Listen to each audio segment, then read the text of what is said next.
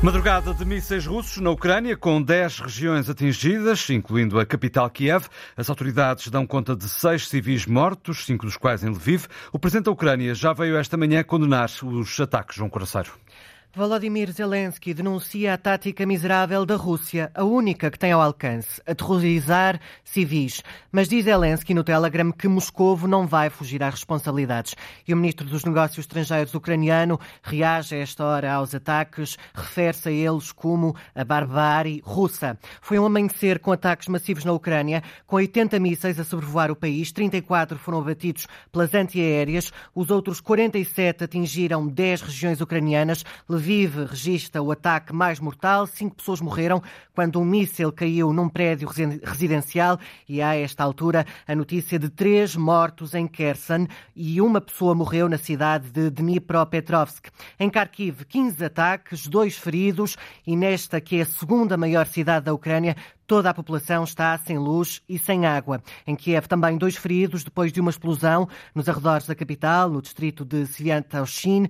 A outra explosão foi já dentro da cidade. Com os cortes preventivos de energia, mais de metade dos cidadãos de Kiev está sem aquecimento. Ataques também em Odessa, a sul, no centro, em Poltava e a oeste, Zitomir, Vinícia e Rivne. A causar preocupação, a central de Zaporizhia, onde o fornecimento de energia foi cortado por causa dos mísseis russos, dois reatores estão desligados, os outros são alimentados por geradores a diesel que podem manter Zaporizhia a funcionar por 10 dias. A maior central nuclear da Europa é controlada por Moscovo, que já reagiu, diz que o corte de energia é uma provocação da Ucrânia. Cortes de eletricidade em várias zonas eh, da Ucrânia, pelo menos seis mortes contabilizadas no país pelas autoridades eh, ucranianas. O governo da Geórgia decidiu recuar e retirar o polémico projeto de lei que motivou confrontos entre manifestantes manifestantes e polícia durante dois dias consecutivos. Um projeto que visa os meios de comunicação e organizações não governamentais. Quem o contesta fala em ameaça à liberdade de imprensa, às liberdades civis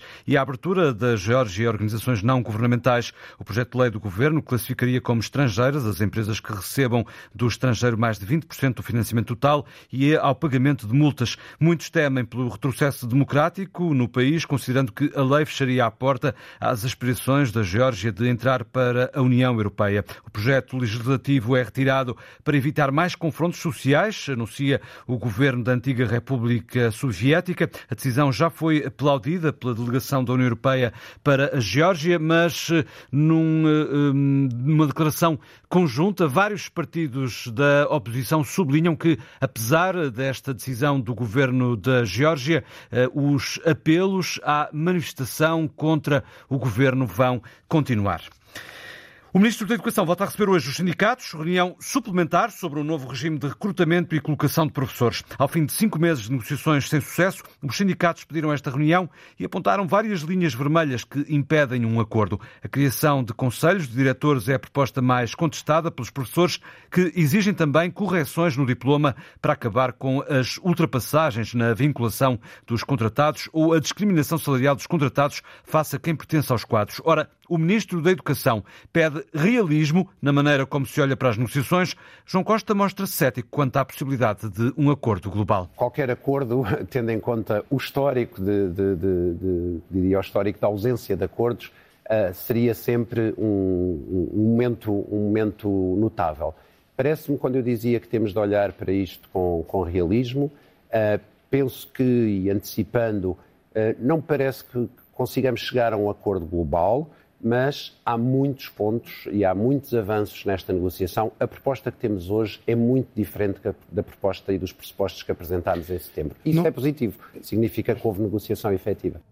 Nestas declarações, esta manhã à RTP, o Ministro empurra para mais tarde a discussão sobre a contagem do tempo de serviço. Essa não tem sido uma matéria que estava uh, no calendário destas, destas negociações. Aliás, fomos uh, muito claros desde o início, desde setembro, que o Governo elegeu como prioridade, e está inscrito no programa do Governo, o combate à precariedade, o combate às deslocações, a, a fixação dos professores e que, findo este processo, poderíamos olhar, começar a trabalhar com os sindicatos uh, em outras matérias relacionadas com com, com a valorização da, da sua carreira. João Costa insiste no apelo a um abrandamento da contestação para que os alunos não sejam prejudicados e se possa negociar com tranquilidade. O processo negocial tem sido acompanhado por forte contestação. Mais de 30 mil professores responderam a um inquérito nacional no qual dizem estar disponíveis para avançar para novas greves, incluindo as avaliações de segundo período, a exames nacionais ou provas de aferição. A Comissão Europeia recomenda aos governos que acabem já no próximo ano com os apoios às famílias e empresas, medidas de ajuda para enfrentar os aumentos de preços. Bruxelas quer que no programa de estabilidade do próximo ano os países incluam um plano para a eliminação gradual dos apoios, começando pelas medidas menos direcionadas. Os Estados-membros devem deixar de ajudar tanto empresas e famílias a lidar com a subida dos preços da energia, sobretudo se as ajudas não tiverem em conta a situação económica de cada um e forem dadas a todos. A Comissão Europeia avisa que a disciplina orçamental volta no próximo ano. No entender do comentador de Economia da Antena 1, Pedro Sousa Carvalho, a estratégia de Bruxelas não afeta muito Portugal, tendo em conta a situação do país nesta altura. Para Portugal, não nos aquece muito nem nos arrefece. Por um lado, eh, se nós olharmos para aquilo que é, nosso, eh, que é o nosso déficit atualmente, o Governo já deu indicações que no ano passado nós fechamos o ano provavelmente com déficit abaixo de 1,5%. No caso da dívida é a mesma coisa. Ainda há dias esteve no Parlamento Fernando Medina a falar de uma descida impressionante, a expressão é dele, da dívida pública no ano passado, que caiu para 113% do PIB. É verdade, continuamos num nível bastante elevado, mas claramente estamos numa trajetória de descida e nesta altura, felizmente, Portugal eh, já não está, digamos, isolado no pódio daqueles países mais endividados, em que toda a gente apontava o dedo. Isto tudo para dizer o quê? Para dizer que, obviamente, Portugal pode apresentar no próximo mês o programa de estabilidade de uma forma relativamente confortável, que nesta altura está a cumprir as regras orçamentais que estão suspensas, o que quer dizer que quando as regras orçamentais deixarem de estar suspensas, nós vamos voltar uh, a uma situação de normalidade, sem grandes sobressaltos e sem necessidade de estar aqui a fazer aquilo que fizemos no passado, que é apertar o cinto. Análise do comentador de Economia de Antena 1, Pedro Sousa Carvalho, às recomendações e avisos de Bruxelas. O novo banco despediu 103 trabalhadores no ano passado e fechou 11 balcões, dados divulgados esta manhã. O banco foi criado há nove anos, na sequência da resolução do Banco Espírito Santo. Desde então, já afastou milhares de funcionários. O banco apresenta, no entanto, lucros de 560 milhões de euros no ano passado, o triplo dos resultados positivos do ano anterior.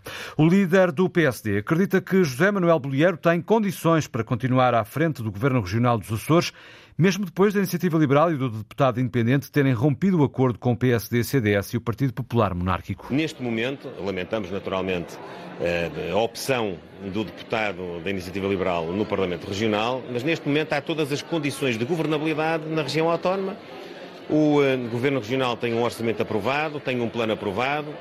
Eh, o próprio partido que rompeu o acordo não quer a admissão do governo e, portanto, predisposto a continuar a apoiá-lo caso a caso no Parlamento Regional e, nessa medida, eu diria que estão reunidas as condições para o Governo continuar o seu caminho. Até porque a abertura de uma crise política seria indesejável. Os açorianos, numa altura de incerteza eh, que ainda temos do ponto de vista económico, eh, criar uma crise política eh, terá de, naturalmente, ser depois afirmada a responsabilidade dos seus causadores. Declarações de Luís Montenegro ontem à noite em Braga. O governo açoriano é agora apoiado por 27 deputados contra 30 da oposição. Um convite impossível de recusar. É desta forma que o ainda presidente da SATA fala da decisão de rumar à TAP já em abril. Pensei muitas vezes e era irrecusável. Não é nada que se decida de ânimo leve. Foi tudo muito rápido, mas no final do dia não havia nada a dizer, era o que era. Em entrevista à RTP Açores, Luís Rodrigues explica que até a privatização vai acumular os cargos de Presidente Executivo como de Presidente do Conselho de Administração depois da privatização da TAP, logo se vê. Já sobre a situação da transportadora, recusa falar. Ninguém me vai ouvir fazer nenhum comentário sobre a TAP até o dia em que eu tomar posse. Uh por um lado, devo respeito àqueles que me estão a pagar hoje, que é a SATA, e por aí eh, já, já era suficiente. Por outro lado, devo respeito à, àqueles que ainda estão à frente da TAP. Portanto, enquanto não estiver lá, não tenho nada a dizer sobre o assunto. Quanto à SATA, Luís Rodrigues assegura que o processo de privatização está bem encaminhado e que os trabalhadores da empresa não têm motivos para recear o futuro. A Federação Nacional dos Médicos calcula que a greve de hoje tenha um impacto semelhante a ontem, com adesão acima dos 80%. A presidente da FNAM, Joana Bordalo Issá, adianta que milhares de consultas e cirurgias foram adiadas por esta paralisação, mas justifica com a necessidade de salvar o Serviço Nacional de Saúde. A expectativa é que seja tudo muito sobreponível ao dia de ontem. Tivemos taxas de adesão na ordem dos 85% a 90% na medicina geral familiar, a nível dos cuidados de saúde primários, sendo que tivemos mesmo muitos centros de saúde fechados com 100% de adesão nomeadamente no Alto Minho, em Trás-os-Montes, no centro, em Lisboa, nos Açores, o que revela o descontentamento do, dos médicos. Em termos hospitalares, tivemos uh, adesão na ordem dos 80%, sendo que tivemos muitos blocos operatórios encerrados, cerca de 100%, mas sempre a cumprirmos os serviços mínimos. Isto causa transtorno na vida dos utentes e dos doentes, no entanto, isto é uma luta que também é pelos utentes e pelos doentes, porque se não fizéssemos nada, provavelmente vamos deixar de ter Serviço Nacional de Saúde. E não é isso que nós pretendemos. Um balanço da greve dos médicos, já o segundo dia de protesto, feito eh, por Joana Bordal de Sá, a presidente da FNAM. A fechar este noticiário, às nove, aqui na Antena 1, dou-lhe conta de eh, mais três mortes na Ucrânia, em resultado de um bombardeamento russo em Kherson. É pelo menos eh, essa a informação avançada pela autoridade local.